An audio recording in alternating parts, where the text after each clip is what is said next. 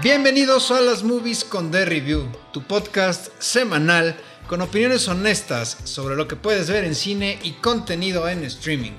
Me acompañan Andrés Rojas, Rodrigo López, yo soy Juan Pablo Chávez, Drogu aquí presente. Eh, regresamos después de unas merecidas vacaciones, estamos ya en 2024, eh, un fin de año pues que nos dejó eh, pues eh, realmente lo más trascendente ha sido la entrega de los Globos de Oro, que vamos a revisar muy rápido a continuación.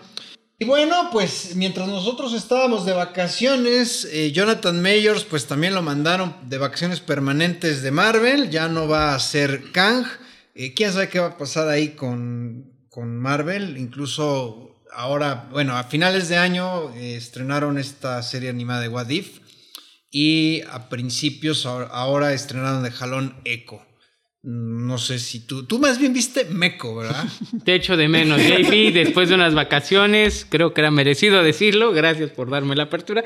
No, pero lo llamativo de Echo, creo que es lo siguiente que vas a comentar, es que ahora es el sello Marvel Spotlight que promete ser un contenido para un poquito más adultos, ¿no? Arriba de PG-13 o de adolescentes, tipo lo que vimos en Daredevil de Netflix, en Punisher de Netflix, en Jessica Jones de Netflix y todo lo que sea Netflix, que en ese entonces era bueno. Que de hecho ya dijeron también que, en, que son ya son canon, ¿no? Que si ya todo lo que salió en Netflix, pues sí ya entra dentro de los planes de, del universo Marvel. ¿Ya, la, ¿Ya la vieron? No. Yo ¿Tú? Yo voy en el capítulo 4, o sea, voy a la mitad del 4. La verdad es que se puede ver muy rápido. Eh, son capítulos cortos, como de media hora. Ahí van a ver 40 minutos, pero entre el preview, entre la introducción y los créditos, realmente son como media hora de contenido.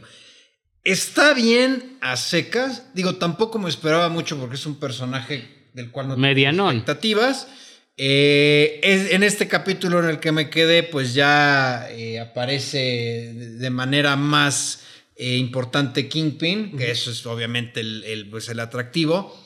si se están esperando Daredevil a cada rato, te adelanto que no, pero en su justo medio siento que está bien a secas. A ver cómo termina, porque luego eh, me pasa, digo, le queda un capítulo, ya la tiene muy difícil para cagarla enormemente. Y así le pasó a Secret Wars. Pero ahí va, ¿eh? Así le pasó. Pero bueno, pues, pues ahí está, ¿no? Y también, eh, pues bueno, digo aquí con una noticia que a mí me dio mucho gusto que la serie de Taika Waititi la cancelaron. El señor, su película no está funcionando. Gol gana. Ajá, ¿ustedes la vieron? No, no mami. Digo, hay que hablar con producción a ver si quiere que la vea, pero qué horrible. No, no quiere. Bueno, no, no, no quiere. pero qué horrible está el póster, no tiene nada de atractivo. Yo era fan, ya lo habíamos comentado de Taika Waititi, pero sí, no, no.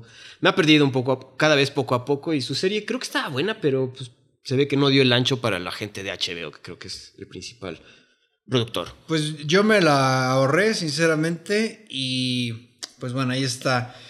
Em, vámonos con los, los Lobos de Oro. Eh, muy rápido lo vamos a revisar. Evidentemente, pues la gran ganadora y la que se está perfilando a ser la enorme victoriosa en el Oscar es Oppenheimer. Oppenheimer. Que bueno, incluso la revisamos en nuestro podcast de fin de año.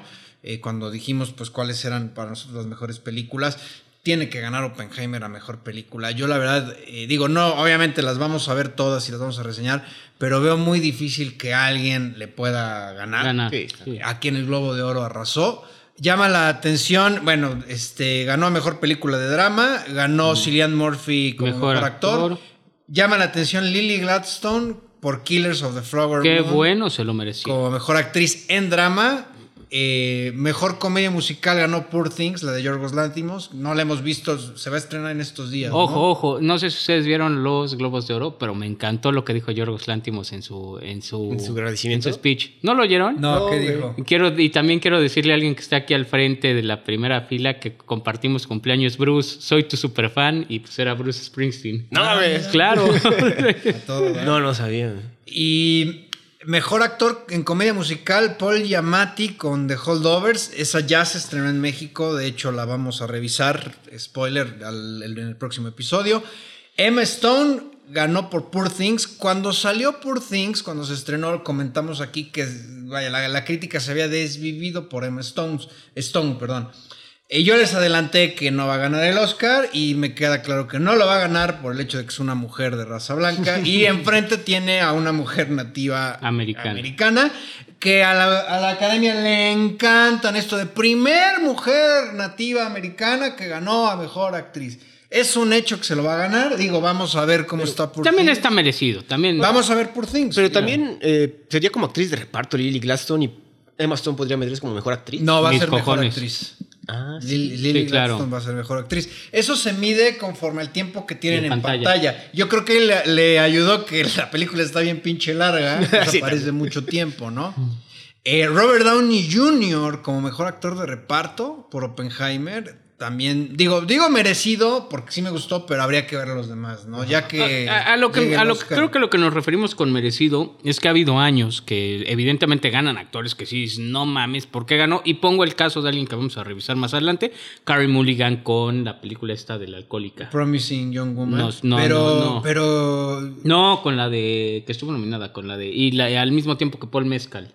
Ay, se nos fue. No, la, la chica esta. No, pero no La- fue la- Carrie Mulligan, güey. Fue tu- la de tu Leslie. Tu Leslie. Pero no fue Carrie Mulligan. Carrie No, güey. No, no, no, no, no. Bueno, pues por ahí va. Este, sí. O el- a- o el caso de A Paul la Mescal. próxima llegas con la tarea bien hecha, cabrón. y fíjate, mejor actriz de reparto, Davin Joy Randolph con The Holdovers. Esa película que dicen que es un clásico instantáneo navideño. Ajá. Lástima que ya nos llegó después. Pero la vamos a revisar. Mejor director, Christopher Nolan. Mejor guion, Anatomy of a Fall.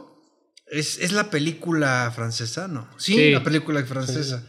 Ojo, bueno, esta les adelanto, Anatomy of a Fall ganó mejor película en lengua extranjera el Globo de Oro, pero Francia no la postura al Oscar. Ah, cabrón. Entonces no la vamos a ver nominada al Oscar. Eh, banda sonora Oppenheimer y bueno, canción original Barbie porque le tenían que dar algo, su premio de chocolate de mejor logro cinematográfico de taquilla para A Barbie. ver, aquí un ejercicio. Las canciones. ¿Cuál era su primera elección de los de No, tuya, Andy? ya sabíamos que la de la- Todo era Piches, Piches, sí, la verdad. La segunda era la del jefe para mí, por obvias razones. Y pues quizás tercera. Es que Barbie, sí, vale. híjole. Pero no Sí, entiendo por qué nominaron que- también Just Ken, cabrón. Just Ken, no mames. Pues es que Bueno. para, para darle algo, güey, porque sí, la verdad se fue sin nada, a pesar de producción, de tanto, pues de Margot Robbie, sí, quizás una, estaba nominada, ¿no? Sí. sí. Este, sí.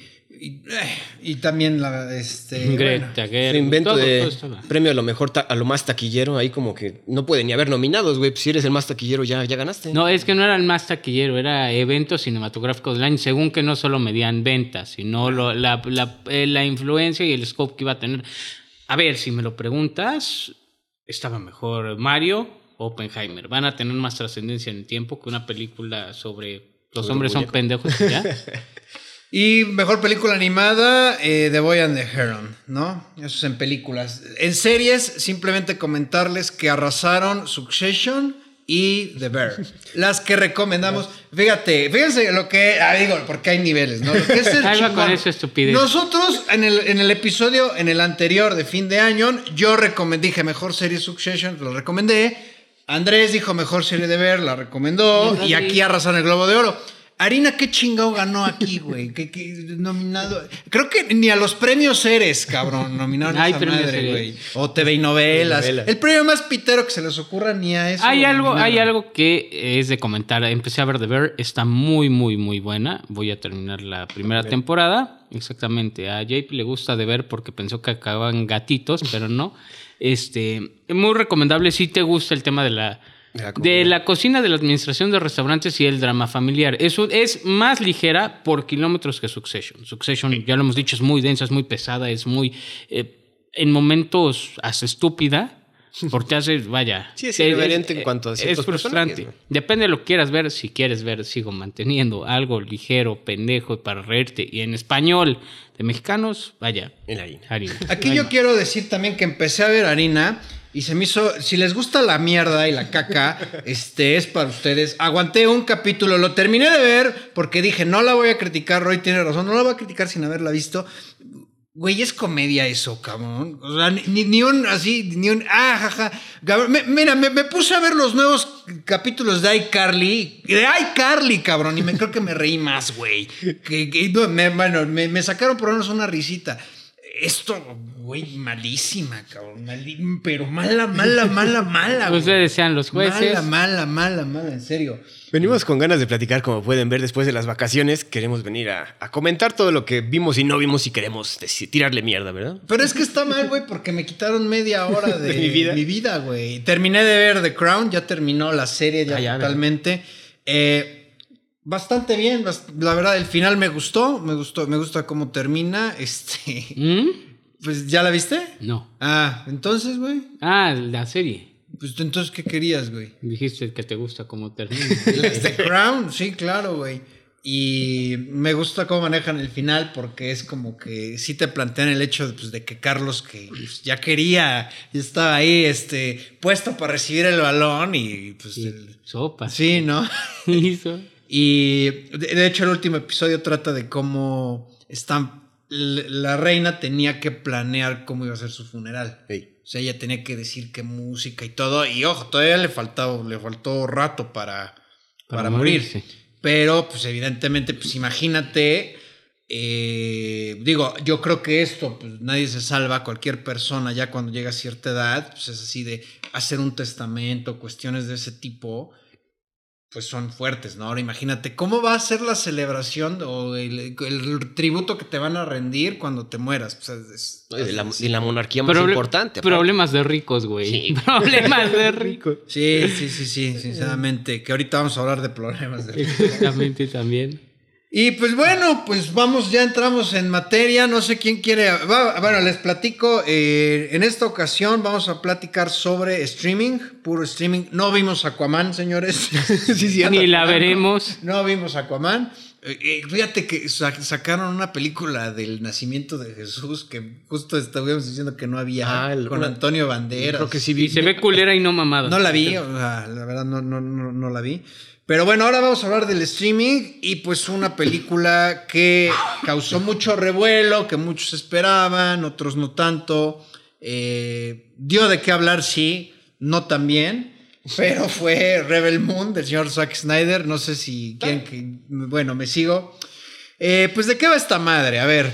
eh, Rebel Moon, una joven busca guerreros de otros planetas para luchar contra los ejércitos tiránicos que aterrorizan a su pacífica colonia. Eh, dice aquí eh, un- una nota, dejaron aquí que es como a Box Live versión Snyder. A Box Live y el montón de, De, de, copias. de copias y de pegotes de, de todo lo que hemos visto en. Bueno, en supone que se ¿no? tomó de- también en base Seven Samurai y cosas así. Pero Star Wars. Sí, Star- Alita, Battle Angel, ¿Cómo se llama? Mad Max. Este, Blade Runner, eh, bueno. es Ya, pastel. hay, hay una escena, hay una copia de una escena de, de GoldenEye de James Bond que sí dices, no seas mamador. Este. No seas- Director Zack Snyder, que lo hemos visto en 300, en Justice Wa- League. Watchmen, que yo creo que es su mejor, Es su mejor película. Yo no sé por qué no siguió esa línea. Bueno, Eh, yo ahorita voy a comentar por qué es un problema, parece, me parece, güey, haber tomado tan literal la- los cómics, ¿no? Porque si te acuerdas de Watchmen es pegadito igual a, las, a lo como son los... Le, le cambió el final, ¿eh? Ah, sí, el final. Pero El digo, la- final. la- la- el encuadre de las, de, Ah. las, de las escenas es igual en el cómic. Pero Sí. está súper bien. O sea, En- pero cuando tienes una base, en esta madre no tienes una base y crees que puedes hacer buena fotografía. Porque él hizo el guion y. Y la fotografía, cabrón. Bueno, en el presupuesto 166 millones de dólares, recaudación pues no sabemos. Eh, reparto principal, Sofía Butela como Cora, la hemos visto en Kingsman y Star Trek Beyond. Ed Skering como Atticus Noble, lo hemos visto en Deadpool y Alita. Ah, claro, era el, el- el- el malandrín. Ajá. Eh, Michelle Huisman como Gunnar, lo hemos visto en Game of Thrones. Charlie Hunnam como Kai, lo hemos visto en Sons Son of of Anarchy. Y Qué Pacific buena. Muy buena serie. Stas Nair como Tarak, ha salido en Supergirl. Bea, Baeduna en, como Nemesis, ha salido en Cloud Atlas y The Host. Ray Fisher como Darian Blood Bloodaxe. Bloodaxe. Bloodaxe.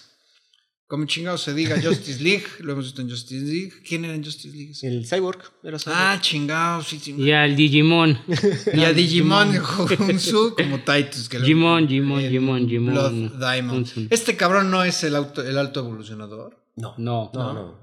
No, el Tursen es otro. Mm, mm. No, este güey no me acuerdo de Blood Diamond. No. O sea, como que sí. El Blood, Ah, bueno, sí, no, es cierto. También Ah. sale en Guardians of the Galaxy en la 1, güey. No, y Sal no es, no, ese es otro, el de León, el- la malísima que... No, ese No, es ese- Idris Elba. Sí, es Bueno, cierto, güey, no, no.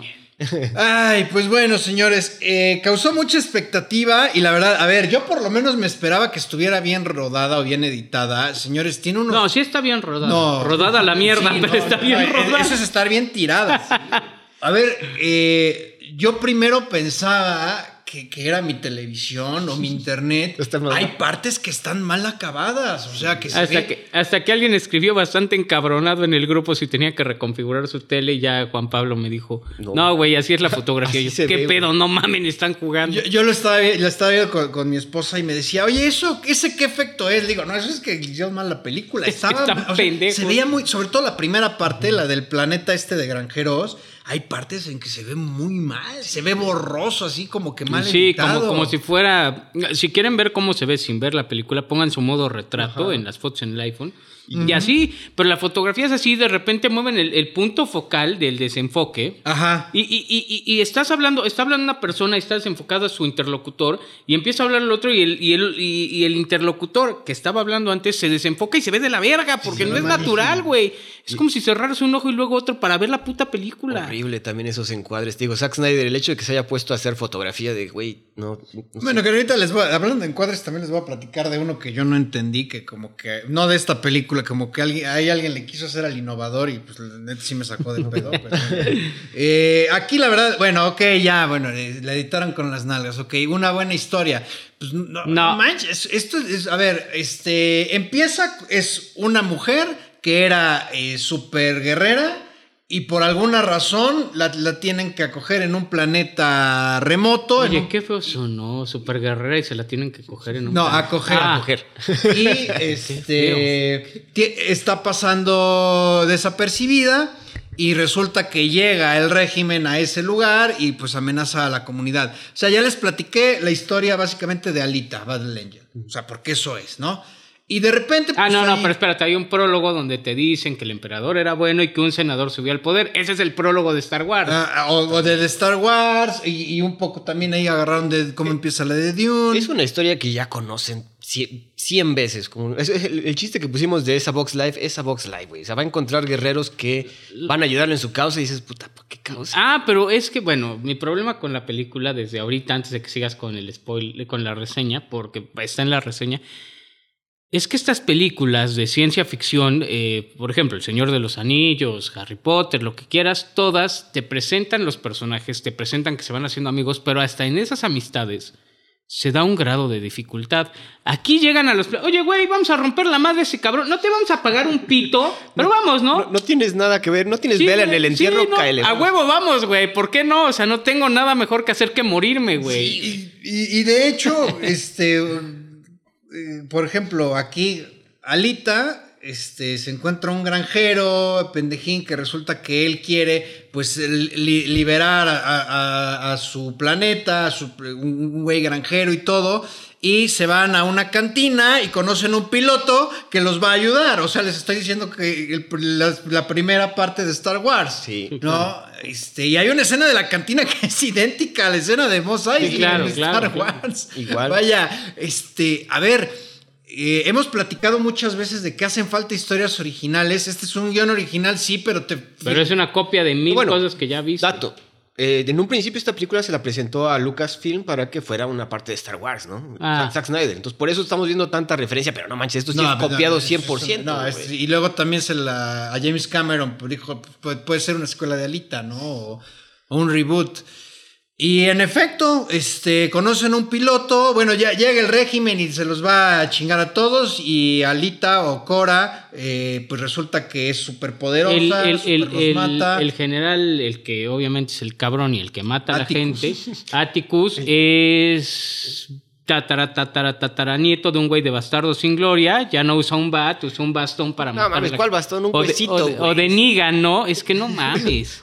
El, ca- el cabrón del huesito El cabrón madreador, del güey. huesito madreador. Sí. Y, y es un malo malísimo, ya sabes. También es eso, llegan y te exponen que son nazis, güey, 100%. Bueno, ¿Verdad? Sí, sí. quizás sí. tenemos que censurar eso, pero es el régimen 100% que conocemos y son malos porque son malos, güey. De hecho, llegan los soldados y solo hay uno que es medio bueno y todos los demás son unos ojetes y ya te empiezan a hacer actos horribles, obviamente para demostrar que son malos y tienes que quererlos matar. Eso, güey, no te. Bueno, no sé, es como demasiado fácil de hacer en una, en una historia y no te aporta nada, güey. O sea, Eh, no, no hay motivos, güey. ¿Sabes por qué funcionó en Star Wars eso? Porque tiene 50 años Star Wars y fue una, in- una innovación tecnológica. Ahorita, la verdad, el, el mundo, cosas que tiene a favor. Él o los mundos que tiene no están pinches. O sea, sí te darían ganas de ver Pero un poquito más. Pero están igual que en Star Wars, también hay una ciudad en las Pero, nubes, pero güey. exacto, No, pero ya, pero ya viste, pero ya viste algo mejor A- a con ver, fotografía pero que no el- está pitera. no, a ver, güey, la, la- la escena final del lugar ese igual está calcada a uno de los de las, las, las precuelas de Star Sí, Wars. sí, güey. 100%. Vaya. Que es cuando tiran hemos- Anakin a la lava, Sí, claro. o sea, es cuando. Es que ya lo hemos visto todo eso. La muerte de Atticus o Leviticus o cómo se llama es Golden Eye, güey. Ya nomás Ah. hacía falta que le dijera por Inglaterra, Atticus, huevos, ¿no? Ya Y luego revive, spoiler, ni modo. Y revive. pues, Spoiler. Pues, ¿Qué pedo, güey? O sea, este, yo pensé, dije, ah, bueno, porque normalmente en, en la primera película matan a un malo que es pendejón, es muy malo. Y luego pues, sale uno más cabrón. No, aquí regresa el mismo güey. Dices, ay, pues entonces lo van a matar a cada rato. Pues ya cometiendo el mismo error que en la última de Star Wars, ¿no? Que el emperador nunca se muere. Ajá, Y aquí, bueno, y aquí sab- sabemos que iba a haber segunda parte, entonces no es como que era un... Bueno, es como que... Era, no era esperado, güey. Queríamos como que ver más desarrollo Sí, tanto claro. de los malos, tanto de la situación. Porque te presentan al final al, al emperador, ¿no? Entre comillas. Que tampoco da miedo, güey. De hecho, ni lo puse aquí porque ni... ni- ni- En una escena bastante calcada de una película de ciencia ficción que nada tiene que ver, de mis favoritas, llamada El Resplandor, eh, ¿cómo? Eterno Resplandor de una mente en recuerdos, güey. Se van y se ponen a platicar en la nieve de sus romances pasados. ¡Qué mierda! O sea, no está mal la película, el guion no estuvo mal. No, está, no, espérame, no, sí, espérame, no, estuvo mal. Lo que creo que está mal es todas las referencias que te ponen, el cómo la hizo y que si bien los planes son interesantes y todo, porque sí lo son, ya los viste antes, ya los viste mejor hechos y sin un pinche ojo de pescado ahí con manteca grabado de la chingada. Oye, no, Roy, pero espérame que el guion sí está mal, güey. Porque aparte O sea, estás hablando solo de locaciones, güey. ¿Qué personajes destacaron en esta madre, güey? Llegan de repente con el de Titus, que según Uta es, es la- la- güey, no te Y está nada. de No, y no- pedo, Deja ¿no? tú eso, no te No dijo nada en toda la Ah, película, pero güey. hay una sorpresa. ¿Quién es sorpresa de esta película? A ver, güey. Ya anunció Zack Snyder y creo que no es broma. Lo leí. corte, ¿no? Sí, Sí, lo leíste tú sí, también. yo también. Pues seguro, güey. O y sea, que, no y te- que dura cuatro, tres horas y media, cuatro. Nah, no, no, pero la va a sacar en verano, güey. Ya sabes quién la va a ver, nadie, güey. Bueno, perdón, pero es que a mí no, o sea, yo Eh, ya, ya, se, ya se valió de esas pinches artimañas. Si el señor no tiene capacidad, de, ¿cómo se llama?, de, de compresión y para, para narrarte una historia, como lo hizo en Watchmen, que no lo haga. A ver, espérame, además no me chingues. Yo sí te veo un, un corte del director de la Liga de la Justicia porque pues, sí quiero ver qué pasa con Superman o con la Mujer Maravilla. Obviamente con la Mujer Maravilla, ¿no? Porque quiero ver más de la Mujer Maravilla. Pero acá. Este, pero acá, ¿qué vas a querer ver? De Cora, o sea... Ah, por cierto, no, ah, vamos a reconocer lo que es. Sofía Butela como Cora no hace una mala actuación, la hace terrible. No mamen, qué mala Siempre es. tiene la misma cara, güey. ¿Verdad? No te- Es- me sentí. Esto, esto, esto se lo robaron a Marvel con su último villano de las Marvels, güey. También, Que pues. nomás pelo los dientes ya pela está enojada, güey. Esto es así, O güey. sea, personajes desperdiciados. El cabrón que hace, como dice, como doma al hipogrifo. Y el- No vuelve a decir nada, güey. No hace ¿cómo nada en todo. O sea, Tarak. digo, Que eso se lo chingaron de Harry Potter. Sí, claro. O sea, güey. O sea, Sí, la por eso escena- dijo el hipogrifo, Es güey. que esa escena es idéntica cuando Harry Potter conoce al hipogrifo. Sí, es idéntica. Pero es que es- yo decía, es que no puede ser tan descarado, güey. Es lo. Es, y así, te paras enfrente y le tienes que hacer una reverencia. Dije, alguien más lo vio. O sea, no mames. Pues ya hasta se me había olvidado, cabrón. Bueno, y aparte los saltos que se avientan de Zack Snyder, que los vemos en 300, en Watchmen, ahorita lo vimos dos veces, es ah, No, no, demasiado. muy- o sea, muy creo, mal. creo que el señor quiere establecer un estilo que ya conocemos, pero sin innovar, güey. Y es lo que. Yo estaba emocionado por esta película cuando vimos los trailers, pero después de ver este resultado, no. Spoiler, la vimos por este grandísimo cabrón que yo decía que no la quería. No, la vimos porque se tenía que comentar, cabrón, porque era muy esperado. Y creo, y creo aún así que voy a ser el que más favorable calificación le va a dar. ¿eh? no, no. Eh, eh, sí, güey, sí. Tú, tú dijiste algo muy, este, muy acertado. Juntas a un grupo de güeyes y, y no se les ve ninguna motivación. A ver, de- Ningún de rep- desafío, ningún. este, ha- había, te hablan de dos hermanos mercenarios que eran así los más cabrones y todo. Pues los conocen y ah, sí, vente, órale, pues ahí te ve. Uno, uno va, el otro no. Oye, ¿y por No qué pasa vas? nada con ellos. Pues me cayeron chido. Porque lo dice así, o sea, esos éramos nosotros. Pues vamos a hacerles el paro, ¿no? Y ve, por ejemplo, por ejemplo, en Star Wars, Han Solo sí tiene una Algo- motivación. sí, algo que ganar. Le van a pagar. Claro, Vaya, y Chubaca igual. Chubasca. Chubasca, Aquí hay tu- chubasca. tu- tu a ver, planeta, güey. cabrón, ti- tienes un pinche robot. Ah, que no sirve pa' ni y- madre, Y, güey. y dices, pues ese robot va a ser importante. En la segunda parte, pues yo creo que sí. Y bueno, Por el final, por el final te da el madre. spoiler que sí, güey. Pero ese robot es Sir Anthony Hopkins, cabrón, y no hizo nada, güey. o sea, Ah, Sí, desperdiciado. es ahí, la voz es de Anthony. Sí, güey. Hopkins. No, sí se la mamaron. La verdad, O sea, yo también estoy de acuerdo. O sea, una cosa demasiado vacía. No, ahí sí me quejo de las mucho, dos horas. mucho estilo sobre sustancia, pero el estilo está culero. El estilo está culero. Es que exacto. por- si me hubiera dado algo como más estilo, estilo. Avatar, güey. que también la historia es muy vacía, pues, güey, ok, Mira. lo entiendo. O personajes tan siquiera como amigables o que quieras comprender. El mejor personaje lo matan. A Ah, Kai, güey. no. A Kai, que era el que. Estaba calcado que era traidor. Sí, claro. O sea, Sí, porque además les ayuda tanto y, los, y sin un pedo y no hay pedo, no me paguen, que Ajá. sí es. Y hay, hay un momento, en- o sea, en el que ya sabes, güey, que, que Lo sí. vas, lo va a. Ojo, este, digo, para mí, no sé ustedes, pero lo mejorcito fue la actuación del señor Charlie Hunnam, que desde Sons of Anarchy se ve que lo puede hacer. Ha salido en películas como The Gentleman, que lo hace decente, Ajá.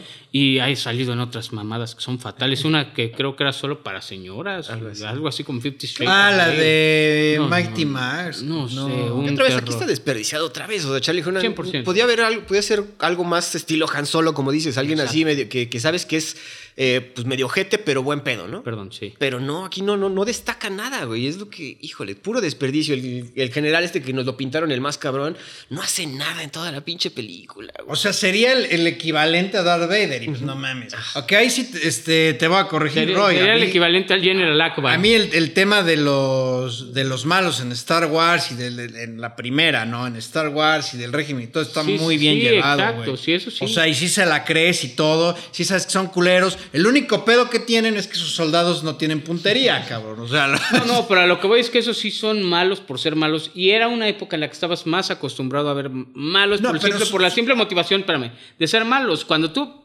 ves el episodio, pues que puta. El, la primera parte de esa saga, que es el episodio 4, Ajá. te lo presentan así, con las precuelas y a lo largo de Luke, soy tu padre, la chingada. Entiendes que sí hay un trasfondo. Sí, pero es un régimen autoritario. Exacto, y aún así solo es amenazante y entiendes el por qué. Aquí no, güey. Aquí te lo presentan. Te presentan la primera trilogía de Star Wars en su precuela 5 o 10 minutos. Sí, mal hecha, porque está mal hecha, y no entiendes la motivación. Y te la quieren revivir bajo la premisa de. Este, Hermione de esta, de este galaxia puede revivir animales, güey. No mames, ¿de qué Ah, estás sí, cierto, la hablando? niña, sí, sí, ya se me había La niña güey. que va a ser relevante, que no importa un carajo. Que no importa un carajo. ¿Esa cuál, cuál, cuál? cuál? La La hija hija del de- emperador que puede revivir. Ah, sí es cierto. Que ¿Te acordabas, la hija del emperador que anda levantando pájaros en el bosque. Suena sea, muy feo, pero así. Que no tiene, bueno, te debería tener una relevancia, pero no te la transmite la No, güey. Ni, ni, ni la amenaza del malo, malote, cabrón. No hay. Y ya después es una secuencia de vamos a reclutar a estos cabrones, que hay una escena donde reclutan a la, a la chica coreana, Ajá. todos viendo cómo se madre una araña, güey. Eso también está medio raro, ¿no? sabes- ¿Y no la van a ayudar? ¿Sabes qué sirve también de Star Wars?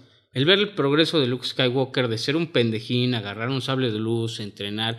Ese viaje del héroe y ese desarrollo del héroe, que, por ejemplo, en Mulan caricatura está y en Mulan live action no existe. Aquí tampoco lo ves, güey. Aquí en ningún momento sientes a Cora en peligro. Nunca. Nunca. De- nunca, es más, creo No, que nunca le pegan o, o le dan un balazo. Pero si güey. te la hubieran puesto, o sea, que es cabrona desde un principio y te la desarrollan aparte de cómo Dices, va. Es otra, dices, ok, no es tan pendeja, porque ha sucedido en otras películas donde ya estamos frente a un maestro, ¿no? No nos están mostrando el inicio de un héroe. Pero, Aquí no se nota, cabrón. Pero sí se ve un desarrollo, por ejemplo, John Wick, Nobody. Son güeyes que lo dejan de hacer, que esta vieja lo dejó de hacer cuatro años mínimo, por lo que te dan a entender. Ajá. Y estos güeyes cuando regresan, pues a John le ponen una putiza, al Nobody le dan una remadriza. Y son güeyes, al, ¿cómo se llama el negro este que rompe madres? Ah, el justiciero. Pues si en la primera le dan una turboputiza, güey. que no que se anda con mamadas. de- No se anda con mamás, pero le ponen sus pinches apes, güey. A esta vieja no, no mames. Oigan, y también creo que hubieron quitado como 10 minutos solo de slow motion, güey. ¿No, ¿No Sí, sintieron sí, que sí, ahora sí abusó muy cabrón del slow motion? O sea, ahora sí fueron como, conté como 5 o 6 escenas donde... Robo a Max Payne. Robo a Max Payne. Muy cabrón, güey. O sea, no- Ese no- abusó del bullet time. Sabemos que a ese güey le gusta mucho el slow motion, pero aquí sí es una de, güey, no tiene nada de irrelevante aquí el slow motion, güey. Y, y, vaya, y lo comentaron, puedes tener un estilo y- e incluso puede divertir aunque la historia no esté tan bien como, voy a poner un ejemplo, Transformers, ¿no? Transformers, pues sí, las historias me queda claro que, que, pues, para nada. Es puro madrazo lo pendejo, pero son muy buenos madrazos porque incluso hasta Michael Bay desarrolló un- una tecnología con cámaras para IMAX, etcétera. Y dices, bueno, aparte digo, por lo menos, por de, y hablo de las primeras, Transformers tenía momentos que te daban risa. este, No, y escenas ahí- que te acuerdas, por lo menos te, acu- te acuerdas de las escenas, no sé, de la carretera cuando se van a Megan, encontrar. Megan Fox cerrando el... Es que, o sea, sí, y a ver, también es, también es parte de las películas un poco de sci-fi. Siempre eh, Leia era guapa para su momento, ¿no? Este Hermione está bonita, Megan Fox, que pinche adorno, pero servía, güey. Aquí no hay un. Que bueno, podía ser, o sea, y aceptabas. que- No hay un eye candy, No güey. hay un eye candy, pero. Bueno, la, la, la farmerita, la farmerita, la, ¿cómo se? Ajá. En español alguien, la granjerita, la la farmerita. perdón.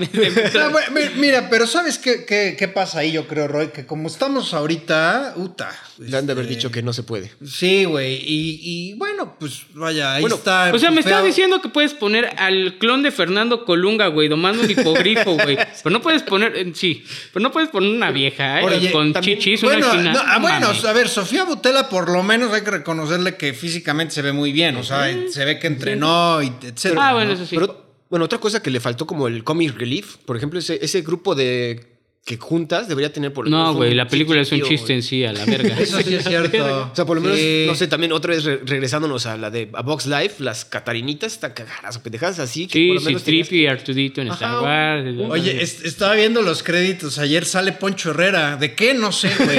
sale, sí, el, el rebelde boy. No mames. Eh, fíjate. Obviamente esta película cuando salió eh, el año pasado, el 25, creo aparte el, el 18, El veintitantos, algo así. El Todo. 20, ¿no? Algo así. Luego, luego salió Rotten Tomatoes de 13%, ¿no? Sí, pero ¿qué decías ahí? Eh, Pues a huevo, Zack Snyder le caga a todo mundo, Rotten Tomatoes, basura, pero no, ya que la vimos ahí sí no, güey. Ahí sí no, pero estamos de Hasta buen pedo se vieron. No, no, no. Ya, ya. calificación que tenemos otras dos mejorcitas, yo creo, ¿no? O salvo que quieran decir algo más. no, No, yo Andrés. nada más, güey. Qué, qué desperdicio. No, no se me antoja ver la segunda, la verdad. No tengo interés de ver qué sucede.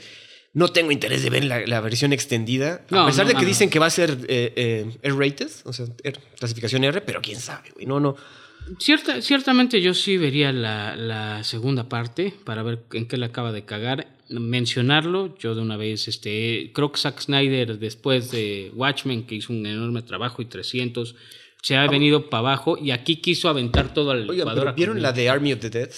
No. No. Esa está ¿Es, buena, es ¿eh? serie? No, fue una película, ¿Película? que también le hizo a Netflix y Ah. está con Dave Bautista. Y está decente. Ah, o sea, está mejor que esta madre, perdón. Ok. Y no, tiene, no le invirtieron Y, tanto. y- y fíjate que, por ejemplo, Soccer Punch no es tan mala, güey. Pero ahí sí tiene un chingo de diseño y un chingo de buena producción, Sí. cabrón. Que por lo menos se te quedaron grabadas las escenas y el, Ah, bueno, el samurái gigante, güey. A mí, la neta, las de Superman sí me gustan, güey. De Snyder. Superman. ¡Muerto! Snyder, A mí sí me gusta.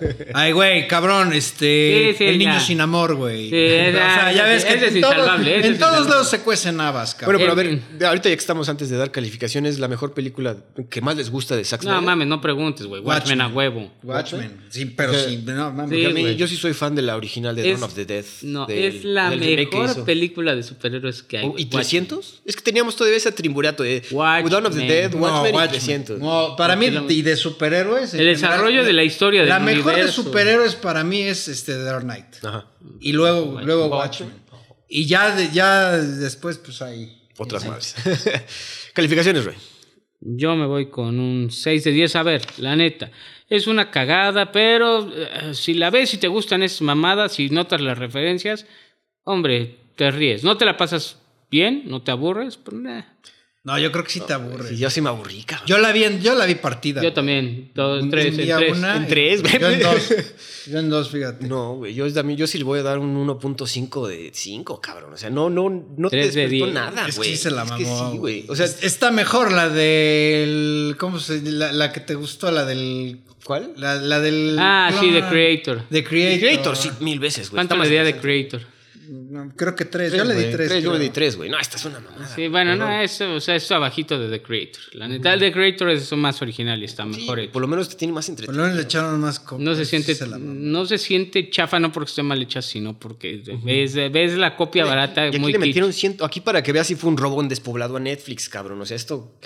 Solo Nah. la van a. La gente la está viendo por morbo, güey. No porque realmente. Pero, pero. ¿qué, ¿quién le importa que le roben a Netflix? Esos vergas deben miles de millones. Nunca van a pagar, güey. O sea, eso ya es dinero Monopoly, güey. ¿A quién le importa? Bueno, yo dos de cinco. y Me estoy viendo buen pedo. Y pues ya, güey. Vamos a la que sigue. Y me estoy arriesgando. Ándale, güey. Este, Roy, ¿quieres aventarte la de la que sigue? Pues de 2023 vamos a hablar de Maestro. Relata la historia real del matrimonio del compositor y músico Leonard Bernstein y la actriz de Broadway Felici- Felicia Montealegre, o Felicia Montealegre, tío. El director es Bradley Cooper, a- que ha dirigido, ent- entre otras películas además, a Star is Born, la protagonizó también, y a él como actor lo hemos visto en El francotirador. ¿No? El presupuesto... Oye, aquí, aquí cómo sacaron el presupuesto y la No, recaudación. es que según recaudación fue. Se supone que fue limitada. En Estados Ah. Unidos sacaron como unos cuantos cines y sacó pues 458 mil baros. Exacto, el presupuesto no lo tenemos, pero... eh, salió para Netflix. Ajá, sí fue directo a Netflix, pero tuvo un limited release. La, la- la recaudación de este limited release fueron 458 mil eh, dólares. Dólares. Eh, como dijimos en el reparto principal, tenemos a Bradley Cooper como Leonard Bernstein, a quien ya dije vimos en American Sniper, o Silver Lining Playbook, muy buenas películas. A Carrie Mulligan como Felicia Montalegre, que vimos en Suffragate, Drive, eh, Promising Young Woman y algunas otras que no recuerdo. Sarah Silverman como Shirley Bernstein, a quien vimos en School of Rock y Don't Look Up, ¿ah? o, no vean, o no vean en Don't Look Up, y a Maya Hawk, eh, ¿cómo se Thurman. llama? Sí, Thurman, exacto, gracias. Que pues, siempre hermosa, preciosa, a quien vimos como Jamie Bernstein y la conocemos de Stranger Things, ¿no? Pues bueno, la película, para quien no sepa, eh, habla de la vida de Leonard Bernstein, este señor que se dice revolucionó los musicales de Hollywood inventando West Side Story. ¿no? No, y, y fue el primer director, Director de orquesta. estadounidense reconocido a nivel mundial. Antes era Exacto. puro extranjero italiano. Sí, y- exactamente. Exactamente. Eh, pero bueno, en la cultura popular se trasciende un poco más West Por West Side Story, Exacto. que incluso ahí lo vemos como está escribiendo el guion. Tan- tanto ese como el de On the Town, el de New York, New York, Ah, ah, mejor conocido en Los Simpsons. Exactamente, güey, me ganaste. New güey. York. Este, pero bueno, la película, para, para decirlo a quien le interese o no le interese verla, no es una biopic como hemos visto en Rocketman, como hemos visto en Bohemian Rhapsody, como hemos visto, no sé, en otras.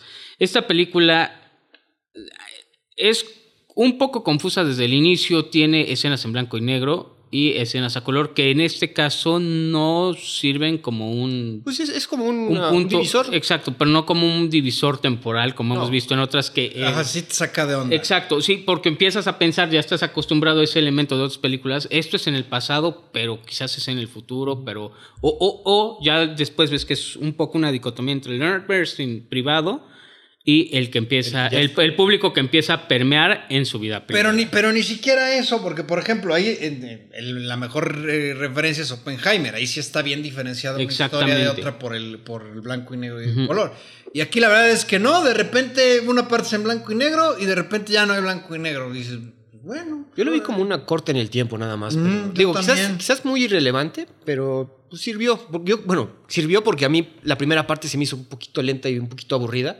Ya cuando está en color como que se me hizo más... Y eso- y es, eso- y es también en la parte donde se pone más crítico el asunto, ¿no? Exactamente, y eso, el que al principio te aburra, creo, es intencional y, tiene, y sirve a un propósito en la película. El desarrollo, esta es una película 100% de desarrollos de personajes y... y Bueno, y de- el- de nada más una pareja. principalmente de Leonard Bernstein y del desgaste del, de Felicia. Es Yo- decir, Sí, perdón. uno, uno va escalando en su extravagancia y en su libertad, inclusive sexual, y la otra pues se, se va consumiendo, ¿no? Al, al tener que soportar este peso de esta persona y de su familia. Eh, muy, muy, muy, muy bien actuado para mí el señor Bradley Cooper. Demasiado cabrón, güey. Sí. La señora Carrie Mulligan hace lo propio. Digo, no voy a decir que sea extraordinario, pero está bien. Sí, totalmente. Maya Hawk, bueno. Ahí va también. Caray, poner su cara ya cumplió, señor. Es que no, pero es, sí, hermosa. no, pero hay, hay quienes ni así, y la verdad es que sí, sí, ella va, se ve que sí está agarrando buenos Sí, papeles, papeles. y ahí va creciendo. No, bueno, una pregunta. ¿No creen que esta película también tenga un corte más largo? Yo creo que también faltaron escenas. No digo que me faltaron, porque la historia está completamente compacta y la entiendes, pero sí querías ver más cosas, porque yo la, vi- yo la sentí y eh, creo que es la intención de Bradley Cooper que solo fuera la, la vida de Felicia y de Lenny. Sí, ¿no? claro. Pero pues sí, podíamos haber visto más a Maya Hawk, más de su hermana, porque sí tienen Más injerencia. sobre su obra. También que, sobre que es lo que, que es a lo que nos acostumbramos en las biopics, ¿no? Que bueno, la escena del, de la... De- del, del baile en el No, teatro. No, en la- ajá, en la- la, la catedral, iglesia. en la iglesia. Ah, claro. Es, es- esa es la- a ver, eso es lo que vale la película. Ajá. Eso es lo que vale la película. Este, sinceramente, es- está espectacular, muy bien grabada. Yo más bien diría es que, como bien dice Roy, realmente es la historia no del personaje en sí, no de Leonard, es la historia de un De matrimonio. La historia de una pareja. Y en efecto, como, a ver, eh, Leonard, pues es un director de orquesta abiertamente homosexual, porque digo, desde un Desde principio te lo escena. pintan, que es homosexual, y de hecho es lo que te saca de onda, ¿no? Porque dices, ay, güey. que- que bueno, está sí lo hace, casado". lo hace, pero medio privado. O sea, O sea, público en su círculo, pero, la inicia- gente no pero lo inicia sabe. La primera sí, escena sí, claro. Con el compadre. Pues la, la primera es- escena dices, güey. frota los pies al carnal. Sí, dices, pues qué pedo, ¿no? Y, y- y se ve que, vaya, sin ningún este. Sí, tap- tapujo, miramiento. ni- ni- y ahí está. Y de repente, pues. Yo siento que también un poco o un mucho para impulsar su carrera que iba en ascenso, pues para rela- relacionarse en ciertos círculos es que se casa con Felicia y se da, ahí, se da ahí a entender que era algo consensuado, que ella lo sabía y evidentemente en lo que uno va este, subiendo, pues la otra se va desgastando. Llega el punto en donde eh, de- está esta magnífica escena del concierto y de ahí al que cuando al parecer ya todo va a arreglarse, pues viene ya eh, un final pues un tanto triste, ¿no? Bueno, pero que también nos lo, previ- bueno, nos lo comentaron al principio en la escena cuando están en su biopic que le estaban grabando, que comenta el extraño mucho. Dices, ¿a quién extraña mucho? Y ya Claro. después vacilando y dices, Es "Eh". evidente, ¿no? Eh, ahora, a ver, ¿qué, qué, qué no me funcionó de la película? Que en, en efecto, pues yo la verdad nunca sentí esta tensión, este apego entre la pareja. La pareja, o sea, cada uno actúa muy bien, pero como pareja, como. No sé, exacto. No, no sientes ese apego como emocional. Por ejemplo, en la de. Sí. La de Joaquín Phoenix y Reese Witherspoon, de ujú, Walk de- the de Line. Walk the Line. O en Marriage Story. Ah, bueno, claro. Sí, que esas son palabras mayores. Claro, Porque no, aquí sí. la, la, la, la pareja, si lo interpretas como pareja romántica, no te funciona tanto. Son más como pareja de vida. Inclusive en algún momento le dices que creo que tú eres más mi mejor amigo, cabrón. Que tienen esa, eh, que también es eso que quizás no conocemos y eso es lo que te, lo te, te quiere dar a entender Bradley Cooper, que no era un algo 100% romántico, sino si era algo, una Claro. relación quizás más profunda, si lo quieren ver bonito. Hay esas escenas como que cuando están sentados ahí en el parque, que dices, ah, pues aquí sí se aman, pero de cierta forma que él no, no corresponde. Que, que, por ejemplo, que ahí lo que les hablaba de los planos raros, esa escena en donde de repente los vemos de lejos, que están hablando, que, que, Ajá. que es que se ven, pero muy lejos, que están ellos dos hablando en un jardín. Yo como, esto, esto aquí Bradley Cooper le quiso Jugar al chingón. Sí, güey, quiso innovar o qué sé qué. O sea, como que no, no, yo, yo no me explicaba. Decía, bueno, ¿y por qué esta conversación la estoy viendo de tan lejos, no? O sea, cuestiones así que como que le quiso ir, eh, pues quiso ir probando, no sé. Y a final de cuentas, pues afectan esa percepción que tú tienes de la pareja, ¿no? Y Sí, quizás no funcionan. También se aplaude el, el- el intento, Porque tampoco es que sea fatal como Zack Snyder. No, Ah, no, bueno, no, no, no, no, no, no, obviamente. No, aparte, a ver, este es un, no es un tema de edición, este es un tema de que así era la sí, intención sí, de rodar la escena. Y la verdad es que a mí, pues, el final eh, no me deja nada porque no me, digo, no me sentí ni siquiera me dio, te puedo decir, ni, ni siquiera me dio tristeza el final de Felicia. Y, al- tampoco, y tampoco es como las otras biopic que te emociona por, oye, voy a escuchar una canción de Johnny Cash, oye, voy a ver, eh, no sé, un concierto de Elton John, o voy a... No pasa eso. Y como que yo tampoco veo una evolución de Leonard Bernstein. no, pues como nunca. que... Digo, nada más en cuanto a lo musical, pero fuera de eso, su vida privada te muestran que le valió No, madre. yo sí, yo sí lo voy viendo más, exu- más exuberante y más extravagante cada eso, vez. Y pero, más vale ajá. madre. eh, Pero para mal, güey. Pero Sí, parece- claro, es que, bueno, no, claro. pero a ver, es que la- lo, lo- lo que lo que uno entendería es que empiezas de esta relación difícil, llega algo que en algún momento dado te cambia, ¿no? Sí, claro, y evolucionas de cierta manera. Y aquí es, pues no, voy a dar clases, terminó la clase, me voy a jotear. Uh, o sea, pues sí, está bien, ¿no? Pero como que no fue el mejor cierre Sí, no. para la película, ¿Qué otra- ¿no? Que otra vez quizás también así es la historia, güey. Sí, Entonces, es- es, lo que sí, puede sí. hacer Bradley Cooper con la historia de Lenny. No, pero bueno, o sea, sí, pero también, o sea, está la historia, pero tú también, la forma en cómo la cuentas Ayuda, sí, mucho. sí, claro. Al final de cuentas, sí, así es la historia, pero tú quieres transmitir un mensaje. Claro. No, pues cuál es, o sea, el mensaje, o sea, cómo se siente la historia, que esto, esta relación, este matrimonio fue como un lunar en su vida. O sea, sí, bum, lunar, se acabó, sigo, Sigo. igual, ¿no? Si acaso, pues entonces mejor hubiéramos visto la historia de su proceso creativo, de Sí, cómo es- es componía, porque eso faltó un poco. Eso faltó también, sí, 100%. Sí, ahorita lo comentaste, Roy, comentaba, pero sí, no, no, no, no estás tan al tanto de la obra. Digo, yo creo que ustedes ya lo conocían más como el Leonard Bernstein. Yo, estaba, yo venía en ceros, entonces ya como que fui descubriendo bien de, ah, pues este cabrón está, está cabrón en, la- en cuanto a orquestas y de, y de los primeros, ¿cómo dices? De los primeros directores reconocidos, ¿no? Pero sí, yo no, no, no venía. Yo creo que la mejor manera de conocer la obra de Leonard Bernstein es en otra película y JP va a entender. Bom, bom, bom. I feel pretty. Ah. Oh, so pretty. ¿Es esa? Pretty. Claro, güey, esa historia. No mames, qué gran película. Pero, perdón, no sé. Oye, pero ¿sabes qué? Que yo no creo que haya faltado, porque, ya- porque precisamente la idea era plantear la historia de la pareja. Exactamente. Y no sí. funciona. O sea, la película está bien, sí, pero no me funcionó. O sea, el mensaje no, no, no, no, no cuajó. O sea, Sí, se bueno. siente un poco más eh, vacía. Eh, mucho mucho estilo, porque ese sí tiene mucho estilo. No, y qué bueno, la verdad, hacer de director Bradley Cooper, yo sí mis respetos, porque grabar y, y actuar, pues sí tiene que tener dificilísimo. Y este güey, creo que también dices que en A Star is Born, yo no he visto A Star is Born también. Por ejemplo, ahí sí le funcionó mucho sí, la pareja. güey. Ahí la pareja entre él con Lady Gaga. Funciona ahí sí. muy, muy bien. Y el Ahí final, sí. hasta, mira, esto que me puso Sí, la piel neta, ahí sí. funciona muy bien esa película. Entonces, Aparte tienen mejores planos. Bueno, no, no es cierto. Es que esa escena, esa escena del teatro, véanla, está como la mitad. Digo, si no quieren echarse la película, eh, con- vean esa escena nada más. la de la catedral está, está es lo mejor. Eh, Sí, no, está impresionante. 100%. Impresionante. Impresionante. Eh, y pues bueno. ¿Algo más que eso. comentar? Yo creo No. que, les digo, pues, personajes, no hay otros personajes. Como dices, Maya Hawke ahí apareció toda bonita. Quizás hasta el final sí, cuando tiene más hijos. Que también otra vez tiene tres hijos y nada más vimos a Maya Hawke, entonces. Pero ahí medio aparecen al final, ahí con un momento ahí.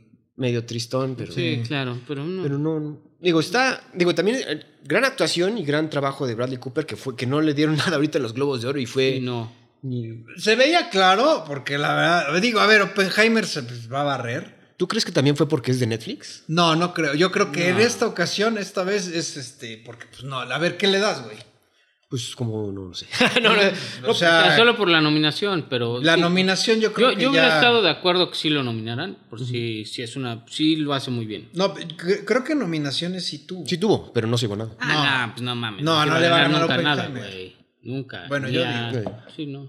Digo, porque también mucha gente Ni a está Killers of the. Flower Moon tampoco, nunca les va a Sí, ganar. también, no. Eh, a los críticos sí les gustó, están 79% en Rotten Tomatoes, audiencia 63, Metacritic 77. O sea, no es una película mala. No, para nada. nada. No, no, no. Yo digo Pero que no me funcionó ese, no, no me enganchó. Tiene pero ciertas no- cosas que no, no nos, como dice JP, no nos convencieron, pero sí es una buena película. Vale la pena si están interesados también en En conocer la vida de este señor y la escena de la catedral. Eso Sí. está cabrón. Repito, mucha escena, mucha, mucho estilo sobre sustancia, muy buena experimento o muy, muy bien ejecutado este director, actor, que además, repito, actúa impresionante.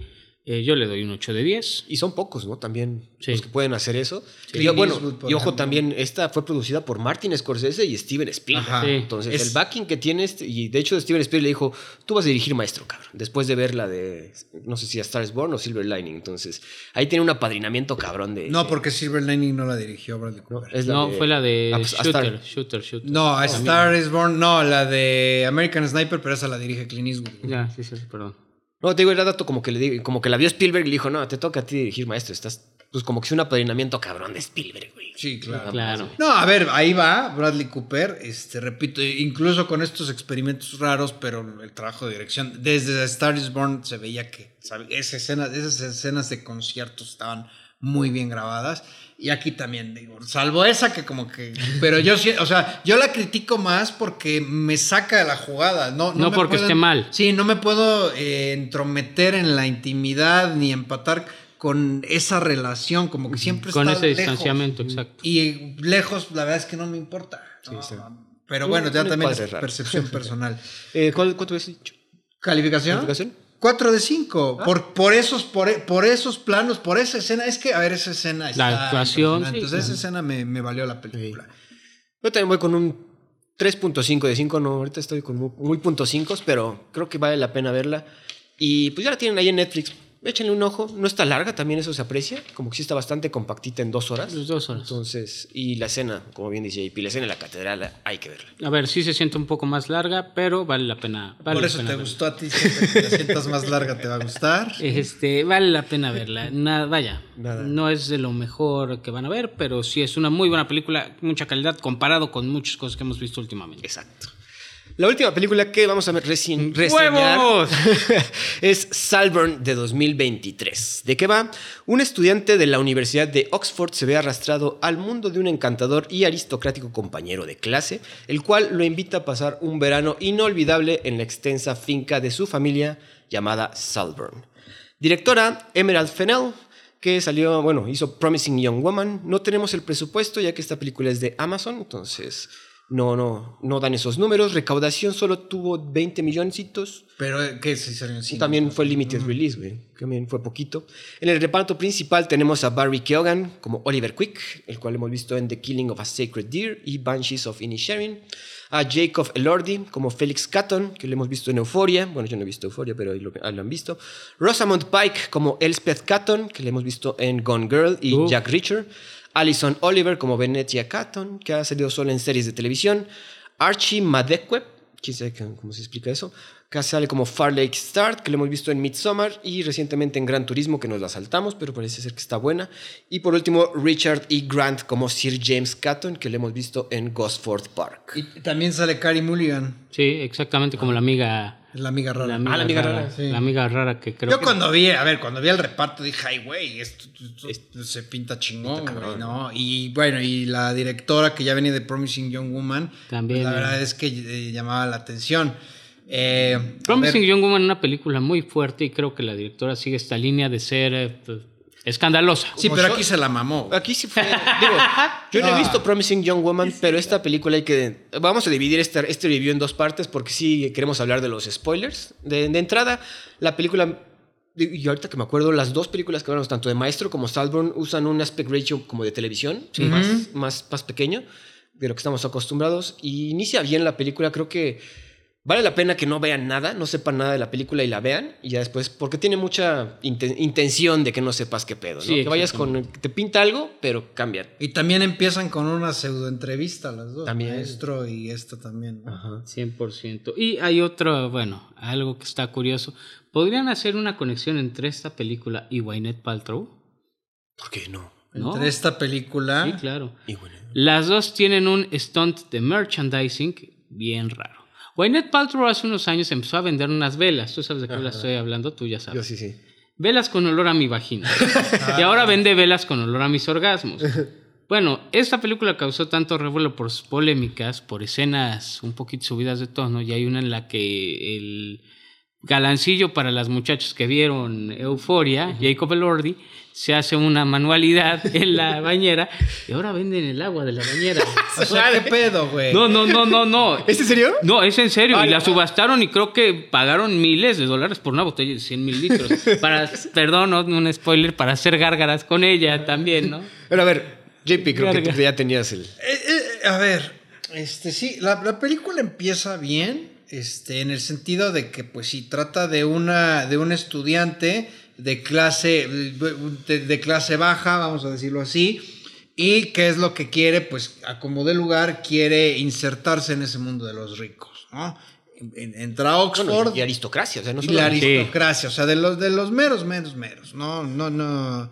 No pendejada. Exactamente. Y, y a como de lugar, pues busca meterse en ese mundillo y, y después, pues por ahí que, que le den por el fundillo, parece ser, pero pues, no. Versos, eso- versos sin esfuerzo. es que eso no queda muy claro. Este, al- bueno, ah, ¿cómo no? bueno, al final sí, Ah, pero. ¿cómo no? eh, eh, pero, eh, a ver. O sea, en ese sentido sí funciona. Ok. Tiene escenas muy eh, extravagantes, la de la bañera, la de la tumba. A ver, que la, La de, ves. la de la luna, güey, cuando está con Venetia También. en el patio. Ajá, sí, ok. Mira, eso lo vas, lo vas entendiendo, pero eh, a final de cuentas, cuando te explica, cuando llegas a la resolución, cuando revelan todo lo que hay, dices, pues eso qué chingados, eso estaba de más, güey. Eso nada más, a ver, eso, eh, señora Emerald Fennel, nada más lo pusiste para impresionar. Shock value, güey, 100%. Porque no sirve para la trama. No. No sirven para nada. Ah, Esas dos escenas en particular no sirven para nada, güey. Ya que llegas a la conclusión, dices, pues es que esto no, esto no, no, no tiene caso que lo hiciera. ¿Por qué? Porque nadie lo estaba viendo. Yo, yo, yo creo, con. Lo voy a explicar en algunas escenas y con otras cosas. Que este personaje se va dando cuenta de. Primero, lo que. Como dices, llega con una. De un origen humilde, vamos a ponerlo suavecito. Con una historia triste. Y busca la compasión de alguien que eventualmente busca convertirse en esa persona. Y se ven cambios de, de su aspecto físico, ¿no? Deja de peinarse como ñoño, deja de usar lentes y empieza a pertenecer más y a ser más como esta élite. Más adelante empieza quizás a descubrir que no es que quiera ser como esa élite, sino que quiere estar con él. Y, segundo, y, y posteriormente en la escena, en, en otras dos escenas, en la de Soy vampiro, eh, eh, se da, y, y junto con la de, ¿cómo se llamaba el primo? ¿El Farley? Farley. Y Farley se da cuenta que pues tiene que hacer lo que sea, güey. O sea, que es, es, son los límites, eh, comparándola con otra película que quizás Andrés no había visto. Tenemos que hablar de Kevin.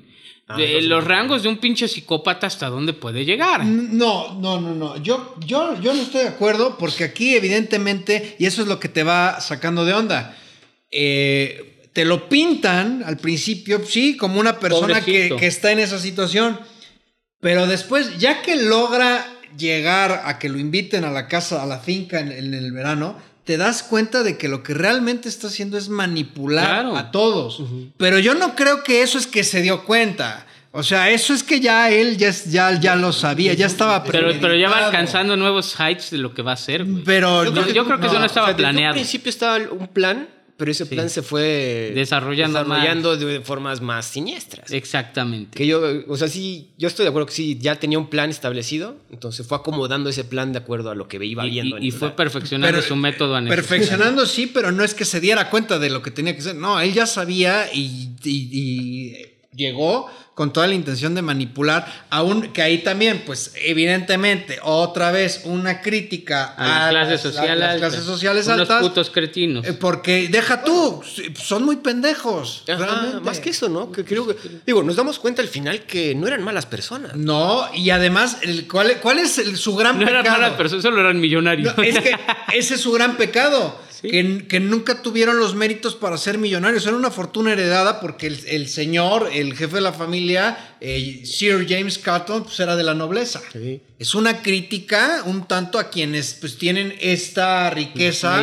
no ganada. Qué bueno. ¿No? ¿No? sentiste que la crítica estaba muy por encimita? Podría Sí. haber estado más, Claro, totalmente. más desarrollada. O sea, aquí sí fue más shock value que realmente crítica. No, aquí es, aquí es un güey dañadín que de alguna manera se cuela en la alta sociedad. Y en su dañadez, pues te ponen escenas.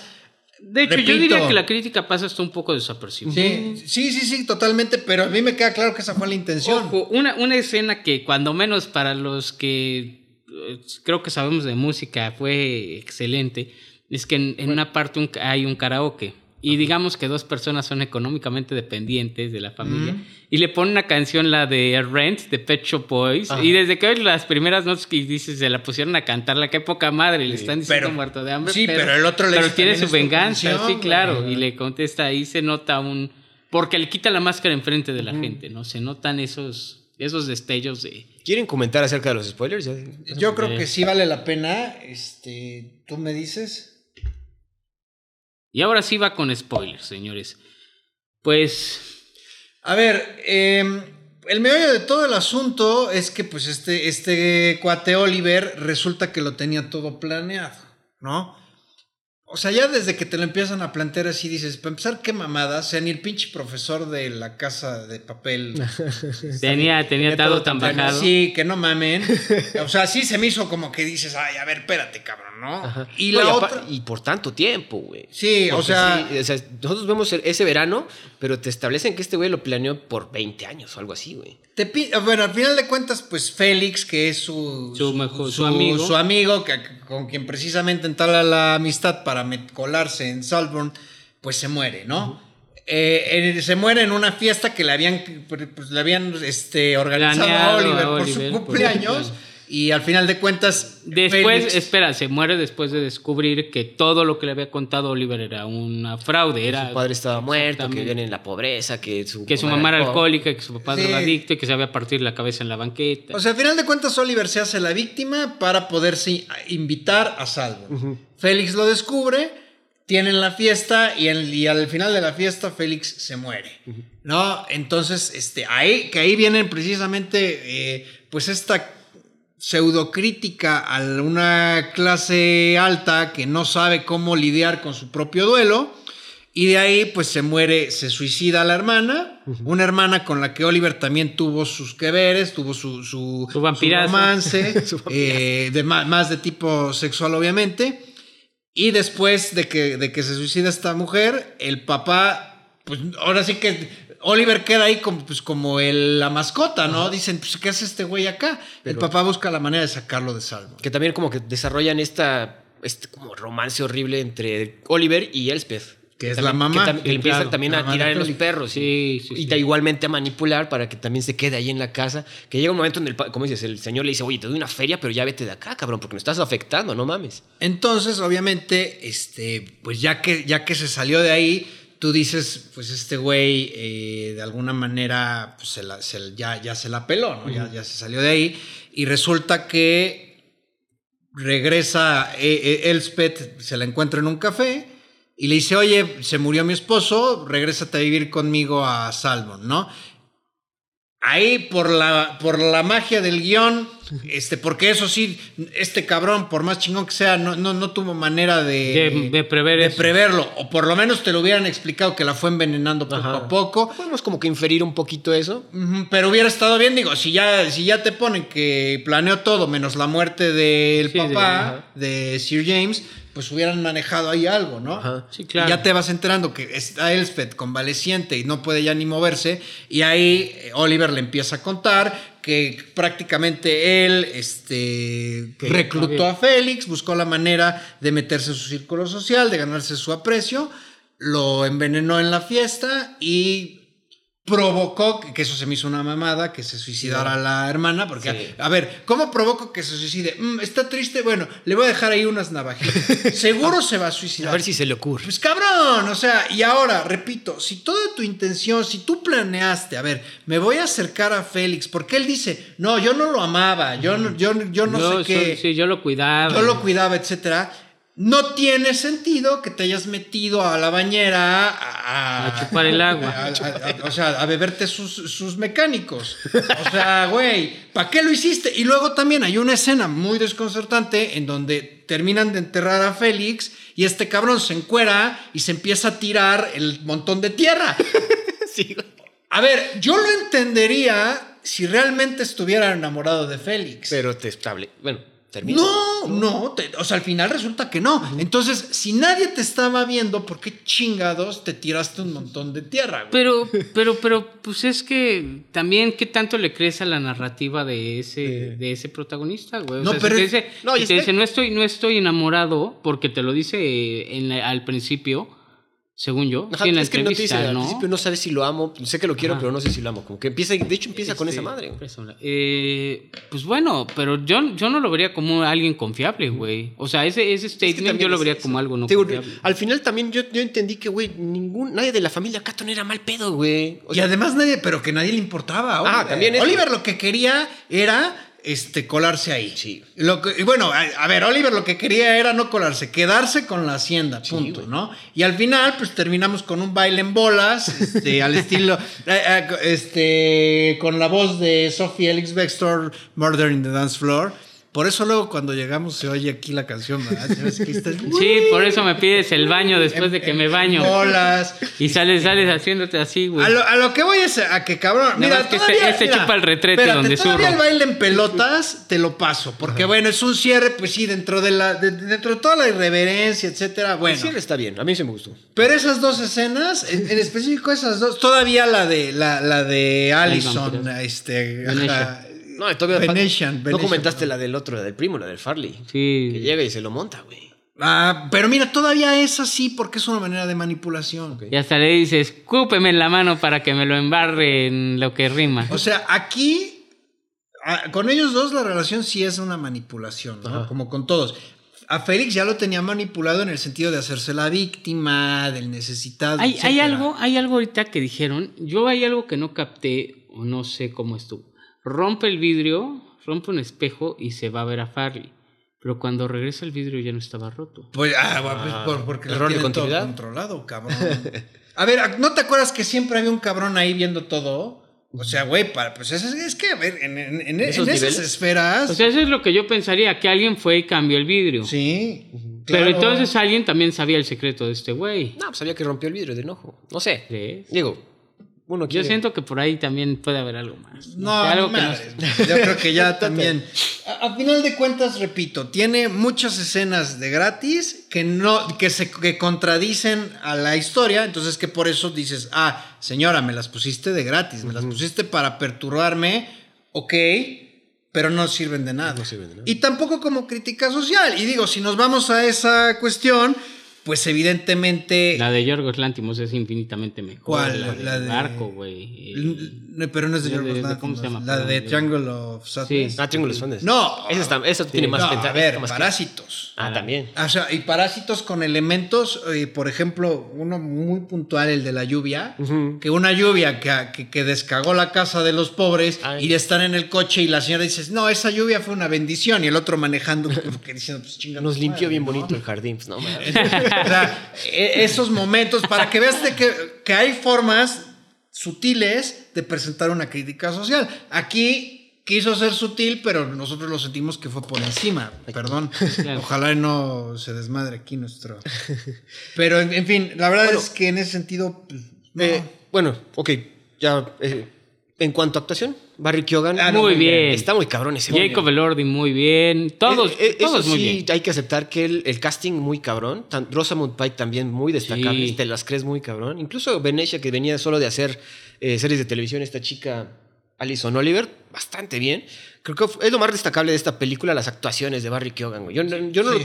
yo no vi Killing of a Sacred Deer, creo que tú sí. Es muy buena. Muy buena. Sí, está bien rara, Sí, güey. no, pero es que sí. A ver, tiene una escena donde está comiendo espagueti. que Sí, eso sí O está sea, incómodo. a ver, eso sí, güey. El, el cast es perfecto. ¿Quieres un güey que te haga escenas perturbadoras y que te saque de pedo? Ese cabrón. Antes, antes era Ramírez, ahora. Barry Keoghan. Ah, Sí, sí, sí, sí, totalmente. No, sí, ese güey, sí, o sea, cabrón, bueno, ese- a ver, lo- por- no por nada lo reclutaron como el guasón. O sea, ese cabrón lo ve en la calle y, y Me cruzo. del otro lado, güey. No, eso sí, güey. Ojo, dato cinéfilo mamalón. En un principio, esta Emerald Fennell quería a Timothy Chalamet como Oliver, güey. Creo que no. ¿Qué? No que- hubiera, que era- hubiera que era- quedado más como Félix. Sí, que era lo que iba. Esta película, y no sé cuál sea la fijación de. Un poco del cine de autor, diría que es esto.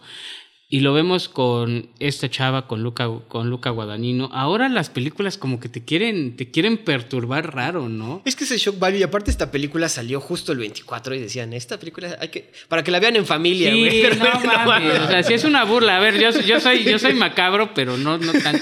Y, y no es que no se haya visto este, este tipo de cine en el cine de autor. Bueno, de mis favoritas, que este güey odia La Casa de Jack, Ajá. pues es así. Pero Luca Guadagnino con hasta los huesos, como que Pero, sí a se ver, siente, pero- se siente muy ¿qué tal? fuera, está buena, pero se siente, es como un western, güey. Se siente muy fuera de lo que debe de ser. Esta también se siente un poco fuera de lo que la directora hace, por si bien su película pasada también está fuerte zona. Pero ahí sí, ahí sí todo tiene sentido, todo te cuadra. Sí, esta, esta también se siente más choqueante. O sea, esa, exacto.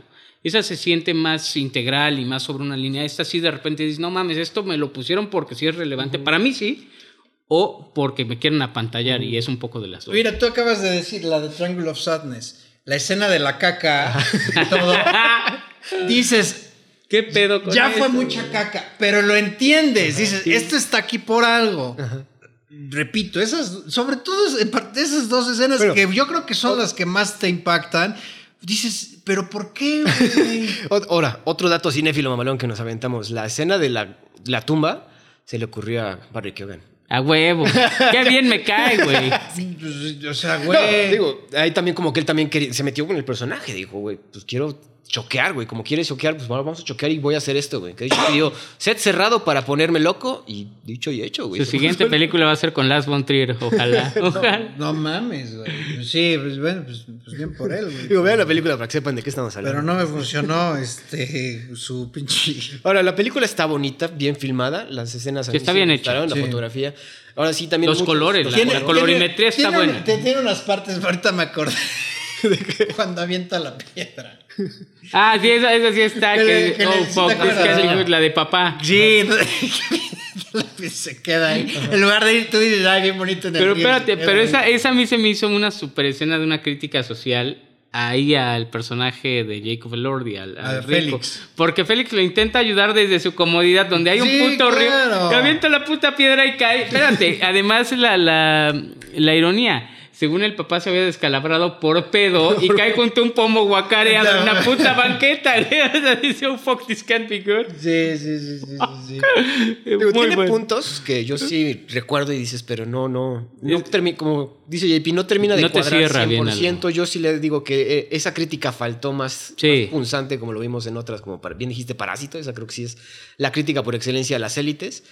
Pero, ah, digo, tiene cosas interesantes para Hay, hay- digo, hay que reconocerle que dentro de todo, pues es un estilo de cine, este, cier- en cierta forma experimental. Y pues bueno, pues ahí está. Mantiene una calidad. Tiene un plot twist, ¿sí? Eh, De hecho, ya está- al final como que dices, güey, está ya muy, muy pinche forzado, pero bueno, pues... De, eh, de hecho, la comparación que leía yo es que se acuerdan de American Psycho, ¿no? Que sería Sí, también el- la comparativa de, güey, pues este güey está loco, cabrón. Sí, sí, Entonces, sí.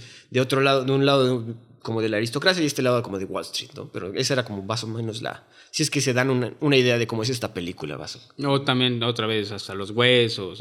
Vaya. Yo esa de hasta los huesos no la he visto. la, de, ti- la del tomate saladet. Ah, di- con- esa como creo me que es con. Zendaya. Ajá. Sí. También está intensa, ¿no? Está- sí, sí está, o sea, está buena si te si conectas con ese tipo de cosas. Pero no es para todo el mundo. Esta no es para todo el mundo y menos se sienten a verla en familias. No, o sea, Sí, es lo que te digo, se sacaba en el chiste de, ah, una película que saca en Navidad, pónganse a verla con su familia. está más, está más familiar la casa de. No. Y sus abuelitos, güey, ahí viendo después de la comida. En Rotten Tomato los críticos le dieron 71, audiencia 79, Metacritic 61. Como digo, sí está, tiene sus fans, pero Sí. tiene sus problemas también al mismo tiempo. Yo me voy con 7.5. A mí sí me gustó. Solo creo que no le va a funcionar todo mundo. Bueno, más bien a casi nadie que yo conozca. Pero a mí me agradó. O sea, y tiene escenas. El uso de la música está muy bien. Perdón, eso se me iba. Tiene Pet Shop Boys, tiene Arcade Fire, tiene Alex Bextor, MGMT. tiene MGMT, tiene de todo, güey. O sea, eso está impecable. Yo también voy por un 3 3.5 para no perder ahorita este episodio del punto 5. Porque sí, la, la verdad me dis- bueno, la disfruté más que puto Rebel Moon, cabrón. Ah, no, Ah, sí, no, ver, pero es que a mí tampoco- también me gustó más que Harina, güey. O sea, güey. Cállate, obviamente, pendejo. ¿no? Pero sí, Sí, un güey. 3.5, la verdad vale la pena verla para conocer el cine, como dicen, de esta señora, que no tiene tantas, ¿verdad? Nada más tiene estas dos. Creo que esa es Sí. la segunda. Entonces, pues digo, es el estilo que está manejando. Sí es, tiene mucho shock value que quizás a mucha gente le va a. Ojo, ojo, si ven este y dicen, ay, pues me he hecho Promising Young Woman porque, pues, qué tan fuerte puede estar. Mm, Ay, no sabría Pero que qué Promising decir. está más... Es que sí tiene unas escenas ahí medio... Tipo Gone Girl, que, que no te esperas que pase algo bien mamón y de repente pasa. huevos. Bueno, Y el final, el final no diría que es un final. Bueno, esta señora hace puro pinche final triste, Es un ¿verdad? final y ya. Pues este no está triste, güey. Pues, Pues bueno, el güey se la quién. pasa muy chingón. Ah, no mames. ¿Triunfó? Sí. Digo, lo logró, güey. O sea, Bueno, ¿quién- si lo ves así, los de Promising Young Woman también se la pasan re chido, güey. It's, it's murder in dance floor. Es que sí, o sea, te digo, esa todavía la entiendo. güey. Yo le doy un 3 de 5, repito. Eh, sí tiene sus cosas que dices, ay, cabrón, no mames. y, y el pinche final se me hizo también un poquito Deus Ex Máquina. Pero, pues bueno, digo, dentro de todo, pues ahí, ahí véanla. Tampoco puedo decir que esté mala. Por lo menos sí llamó mi atención, sí me tuvo ahí pendiente. Y pues ahí está un 3 de 5, ¿no? Eh, esta- este nuevo episodio, este nuevo año, estamos iniciando con recomendaciones. La, la temática ahorita es de que recomendaciones de lo que vimos en estas vacaciones, básicamente, ¿no? No sé si quieres empezar tú, Roy, tú, o yo tengo... Tú, Yo, yo fíjense que ahorita que venimos después de ver que Christopher Nolan haya recibido su Globo de Oro, me aventé Tenet por fin y me gustó, güey. La verdad sí, la disfruté bastante. Me mantuvo. O sea, es una película, como dicen, súper complicada. De hecho, tuve que regresar varias veces e incluso aventarme algunas explicaciones de internet, pero la forma en que está hecha, los conceptos que maneja, a mí me gustaron. La, la, la edición. La edición está, muy cabrón. Tiene, güey. tiene conceptos que están muy padres y si le entiendes a la película que, que no es fácil, No es fácil, no. te funciona. Digo, no es la mejor de Christopher Nolan, No. pero ya sabemos que el señor tiene un mínimo de nivel de calidad que es un 7, 5, 8 y esta película. Y, eso, y es original, cabrón. O sea, eso es, prefiero Ah, esa sí. historia original más que estas mamás que me están dando pastiches Zack Snyder, güey. O sea, sí se nota. Ok, es una película que yo creo que sí, demasiado complicada para el público normal, pero vale mucho la pena por las escenas que maneja, por la producción que maneja. Y hasta me cayó mejor, este, ¿cómo se llama? Robert Pattinson, güey. ¿Crees? Sí, güey cada vez me cae mejor, güey. Y, y la verdad es que le ha echado ganas después de jugarle al vampiro. sí, güey. Pues ya ahora este, hay balazos con el señor este, Barry. Keoghan. Tú, Pero, Roy. pero es decir, chupó sangre. Yo la verdad aproveché para ver películas viejitas. También fui al cine a ver Patos, fui a ver eh, Willy Wonka, que ya hablamos de ella. Pero yo quise aventarme, fue, fue el 25 precisamente. Una película que me gusta mucho y no me acordaba. Oigan, qué mal funciona esa película hoy en día. Se llama As Good As It Gets con el señor no me Jack Nicholson. Espérame, espérame. Es muy buena. No dije que Pero- fuera mala. Pero, oye, el tono y el humor, ahorita creo que sí, la, la- la van a funar, güey. Claro, la camarera. Era Simón el marica. Simón. Simón el marica. No, no, sí, güey. O sea, a mí también me da risa, pero sí el tono sí está muy pasado para la para generación la de cristal. Pues quién sabe. A ver, luego decimos que generación de cristal y Y ven enfermos chupando bañeras con México. O sea, pues tampoco digo, no sé, güey. Sí, güey, creo que se ofenden más de que alguien le diga negro o marica a alguien que de que le avienten mecos en una pinche bañera y llegue a hacer buches. Cada quien. cada- Exacto, es que son diferentes tipos de shock value, ¿no? eh, sí, 100%, pero Qué buena, güey. es una película sobre una persona con trastorno obsesivo compulsivo que odia básicamente a todo el mundo y a través de a su mesera, ¿no? Y a través de eso va descubriendo Pero ¿cómo se llama? Se me fue el nombre de este compadre, el que es gay. ya Que también pintaba para hacer más... Simon, ¿no? Ajá. Sí. Ah, el actor que sale también en Little, Little Miss Sunshine. Pero pa- Sí. pintaba para más y como que desapareció, ¿no? Sí, bueno, y exacto. junto con él, Helen Hunt, que también Helen ella Hunt. tuvo una Y, carrera. bueno, desarrolla, desarrolla relaciones. Pero pues muy, Helen muy- Hunt, muy chingón. de- de- incluso, bueno, ganó el Oscar por As Good As It Gets. Ah. Y luego volvió a estar nominada para otra, Por otra, no sé otra, cuántas bueno. sesiones de sexo que pa- parece encuerada casi en toda la película.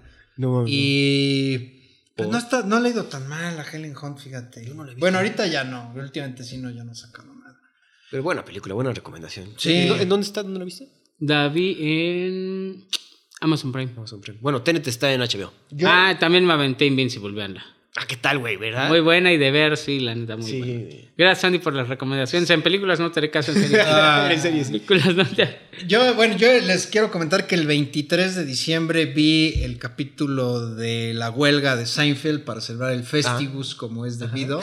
Sí saben esa, Sí. ¿verdad? Mm. Entonces, es un chiste muy local. Lo que pasa es que en ese capítulo George Constanza se inventa una festividad porque eh, hay un tema ahí, ves que el güey es bien marro, entonces Sí, sí, sí. Este, hace ahí un tema con los regalos de Navidad y para excusarse le dice al- a su jefe que él celebra el Festivus y es una festividad que, que inventó su papá y este capítulo está, mira, si les gusta el humor de Seinfeld está muy cagado, pero eso es una tradición que yo tengo porque se supone que el Festivus es el 23 de diciembre, incluso, incluso si tú pones en Google Festivus, lo primero que te aparece es 23 de diciembre, o sea, Güey. ya está hasta este, reconocido, sí, sí. claro.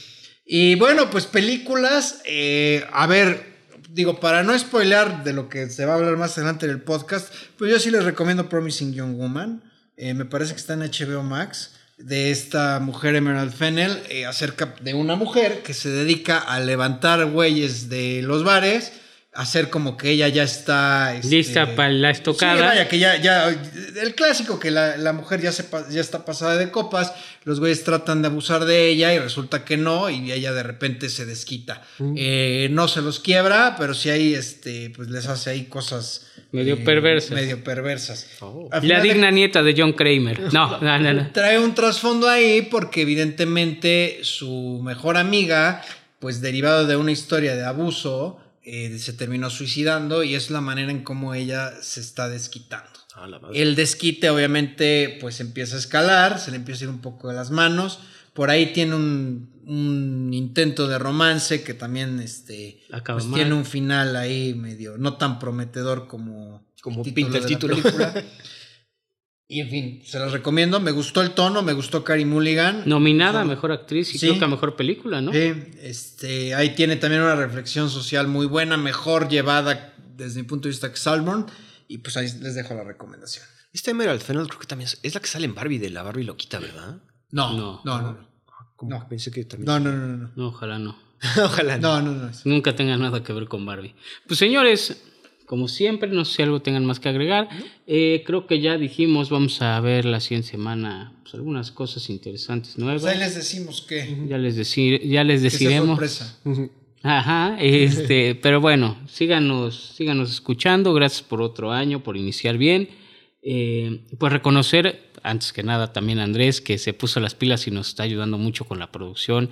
Y bueno, no, no nos está ayudando, de hecho, él hizo todo. este, compró equipo nuevo. Entonces, si les gusta el audio, si les gusta y notan una subida de calidad, por favor, pónganle unos aplausos. Y pues eso sería todo. Nos vemos en el siguiente episodio. Vean a Harina y nos comentan. Jamás. Adiós. No olvides seguirnos en nuestra cuenta de Instagram y TikTok de Review. Gracias por su atención y hasta la próxima.